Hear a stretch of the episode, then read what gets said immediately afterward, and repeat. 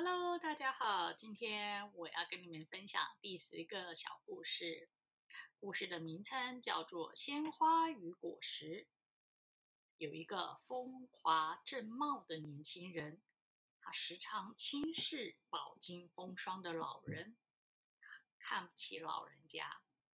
有一天，父子俩同游公园，青年年轻人呢就顺手摘下一朵鲜花，对爸爸说：“爸爸，我们年轻人就像这朵鲜花一样，洋溢着生命的活力。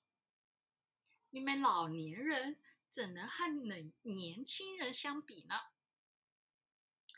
父亲听到，在经过小卖部的时候。就顺便买了一包核桃，取出一颗，放在掌心里，对孩子说：“孩子，你比喻的不错。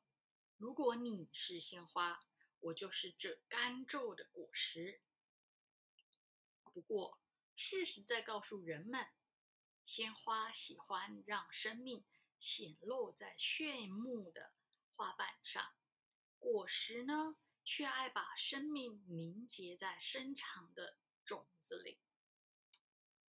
儿子还不服气地说：“要是没有鲜花，哪来儿的果实呢？”母亲哈哈大笑：“是啊，所有的果实都曾经是鲜花，然而却不是所有的鲜花都能够成为果实。”听完这个故事，你有没有什么感受呢？我们今天就到这边，OK，拜拜。